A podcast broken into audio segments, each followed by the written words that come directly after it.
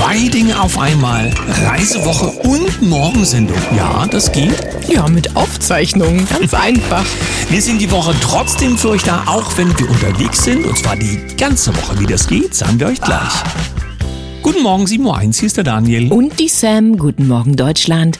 Guten Morgen in die Welt. Fünf Tage sind wir weg, aber wir haben für euch für die ganze Woche etwas vorbereitet. Wir wollten auf gar keinen Fall, dass ihr Sehnsucht habt und außerdem ist das Thema so interessant und so wertvoll, dass wir es euch unbedingt diese Woche servieren müssen. Sehnsucht dürft ihr trotzdem haben, aber wir sind nächste Woche wieder für euch da. Ich sende ein Lächeln in die Runde. Und jetzt geht's los. Das Internet ist noch nicht allzu alt, aber wir erleben gerade eine Phase, in der wir uns wundern, na, wie lange steht es uns überhaupt noch so freiheitlich zur Verfügung, wie wir es kennenlernen durften. Ein Mann, der sich da quasi vorfristig Gedanken macht und mit seinem Team zusammen eine ganze Menge interessante Dinge entwickelt hat.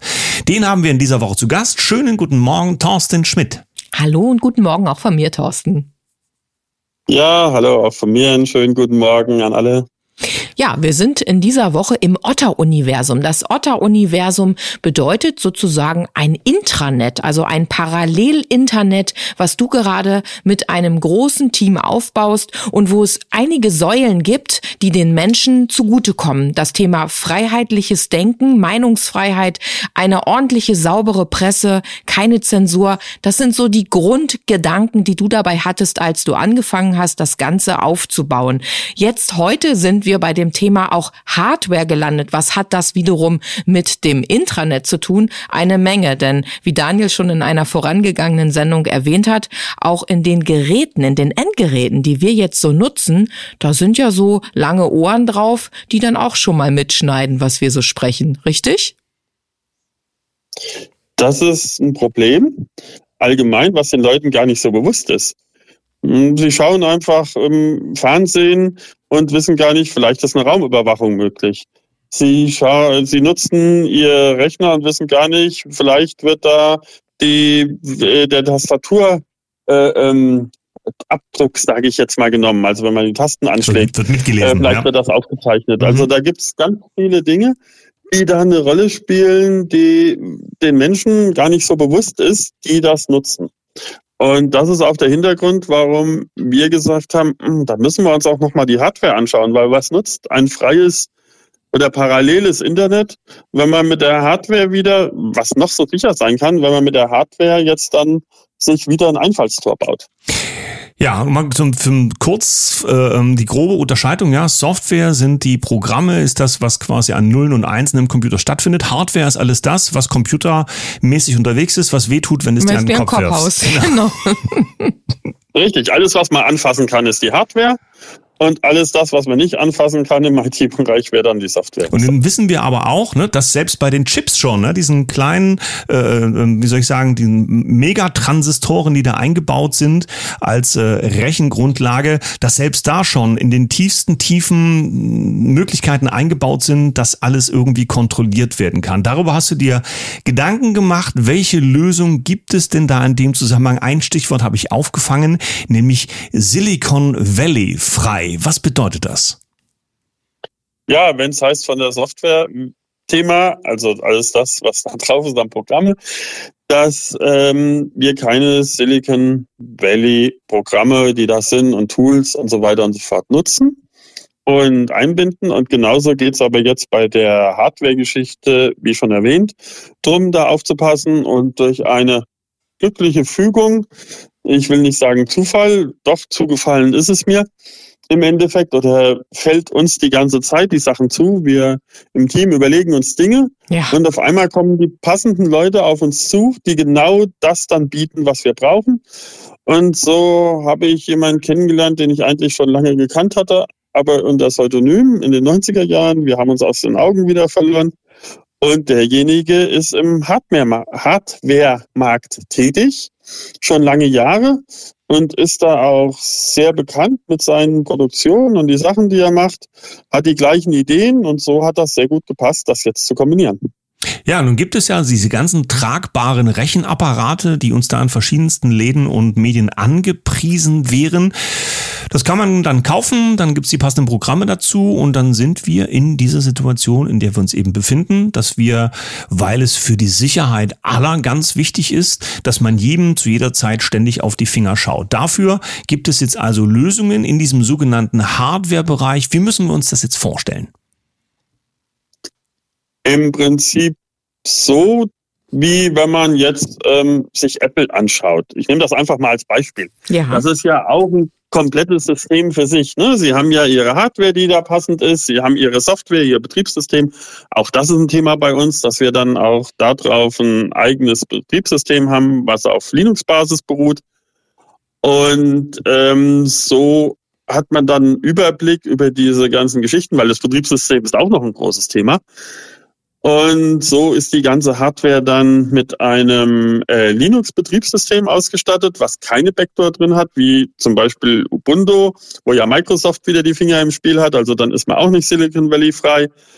Und so gibt's viele Punkte, die man dann da beachten muss. Und so ist da der ganze Bereich. Also diese Hardware, die erstreckt sich dann auch von Laptop, äh, Tablet, Smartphone, äh, Beamer, ähm, VR-Brille und so weiter und so fort. Also alles, was es da dann geben wird, so wie man es eigentlich vom Apple kennt. Jetzt bin ich mal neugierig. Ich weiß ja schon von hinter den Kulissen, denn wir ähm, haben ja auch schon länger miteinander zu tun und wir dürfen ja mitwirken an diesem ganzen Entstehen des Otter-Universums. Jetzt weiß ich bei der Hardware, da gibt's ganz hm, schöne Besonderheiten, gerade beim Telefon, was so die Datensicherung und äh, wenn es einem dann doch mal entwendet wird und so passiert. Vielleicht kannst du da ein bisschen aus dem Nähkästchen plaudern. Ja, ein bisschen was kann ich dazu sagen, ohne zu viel zu verraten. Und zwar, wenn man es mal verliert oder verloren gegangen wird, kann ja auch passieren. ja. Und äh, da ist es so, dass man einen Hardware-Cloud-Speicher hat, den sich jeder irgendwo hinsetzen kann, wo er möchte, weltweit. Und über seine eigene Cloud, die man hat, wo die Daten dann gespeichert sind, kann man dementsprechend dann per Knopfdruck ähm, hat man seine Daten bei sich und nicht mehr dann auf dem Smartphone. So kann keiner was mit anfangen, der dieses Smartphone dann in der Hand hat. Das kann dann auch explodieren, oder? Wenn dir jemand das Telefon klaut, hast du noch die äh, andere Cloud. Genau.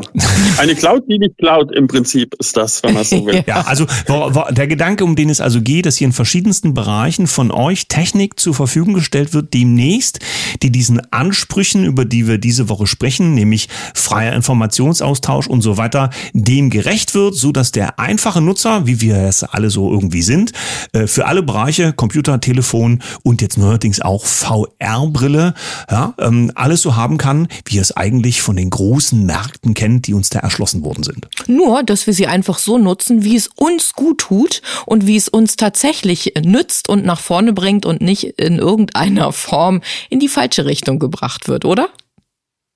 Richtig, das ist das Ziel bei dem ganzen Projekt.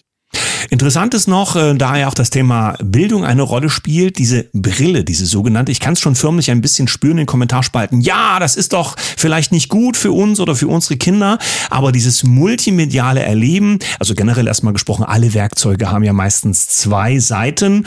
Und so ist zum Thema Lernen und dieses multimediale Erfahren die Art des Lernens doch eine sehr interessante, weil man dadurch sehr komplexe Inhalte sehr schnell ähm, dauerhaft verarbeiten kann. Und so ist doch dem Lernen eine neue Dimension aufgemacht. Und zwar nicht nur für die Kinder. Richtig. Man kann zum Beispiel, wenn man jetzt nicht die Möglichkeit hätte, dann die Pyramiden zu besuchen, könnte man dann mit jemandem virtuell durch diese Pyramiden gehen, und zwar in Echtzeit, durch diese Brille.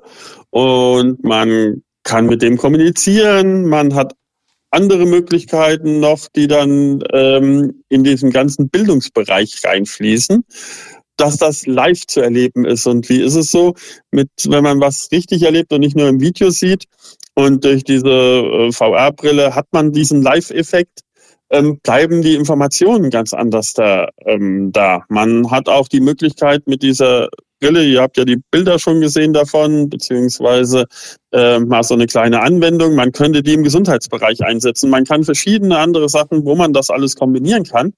Und natürlich sind Hardware-Geschichten, egal was, in dem Bereich äh, Hilfsmittel, um selbst dann wieder hinzukommen. Also das darf keine Abhängigkeit passieren oder wir wollen ja nicht wie jetzt das System diesen Transhumanismus fördern, sondern es geht ja wirklich darum, auch die Leute wieder normal hinzufahren, also die äh, hinzuführen. Die können natürlich auch dann nach Ägypten die Pyramiden sich angucken.